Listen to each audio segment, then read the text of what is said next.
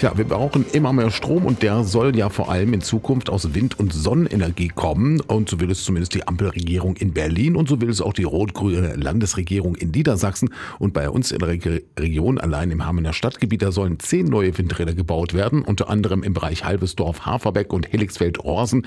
Und es zeichnet sich ab, dass eine breite Mehrheit im Hamener Rat dem entsprechenden Vorschlag der Verwaltung zustimmen wird.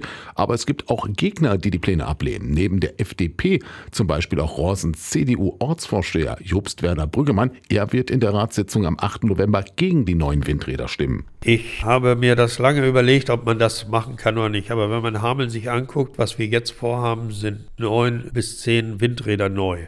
Und das für Hameln, das ist über das Doppelte, was wir jetzt schon haben. Sicherlich kann man ein, zwei Räder noch hier in diesem Bereich sehen. Ich bin nicht grundsätzlich dagegen, wo die Ortschaften die wünschen. Da habe ich da nichts gegen, wenn dort die Leute, die da wohnen, sie eben dann auch bekommen.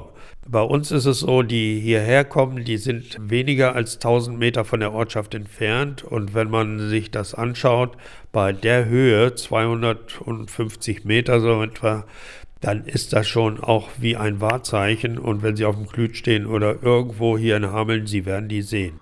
Und Jobst Werner Brüggemann verweist auch auf das neue Baugebiet im Hottenbergsfeld. Er befürchtet, dass kaum jemand ein Grundstück mit direktem Blick auf ein Windrad kaufen wird. Es ist ein Wohnbaugebiet geplant, das genau Richtung Osten ausgerichtet ist. Der Hang zeigt nach Osten und wenn man das verkaufen will und stellt dann unweit solch ein gewaltiges Windrad hin, dann halte ich das für sehr schwierig, diese Grundstücke doch noch irgendwie an den Mann zu bringen.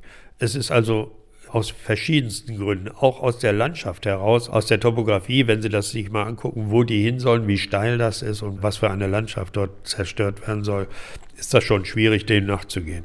Deswegen ist es für mich also sehr schwierig, da überhaupt was Positives zu gewinnen. Und Jobst Werner Brüggemann meint auch die Mehrheit der Rorsener Bürger hinter sich zu haben. Rund 50 waren bei der extra einberufenen Bürgerversammlung mit dabei und die deutliche Mehrheit sei gegen die geplanten Windräder im Bereich von Rorsen gewesen. Es waren von vornherein sehr viele dagegen. Sie wurden natürlich versucht einzufangen, indem man gesagt hat, der Ort bekommt einen anderen Tarif und der Ort bekommt auch noch Mittel, die er dann verteilen kann. Wobei mir auch viele dann sagten, das wäre Bauernfängerei. Sie wissen, dass es eine Beeinträchtigung ist und sie wollen uns kaufen. Es ist schon so, dass man damit ein Gutwill eben erzeugen möchte.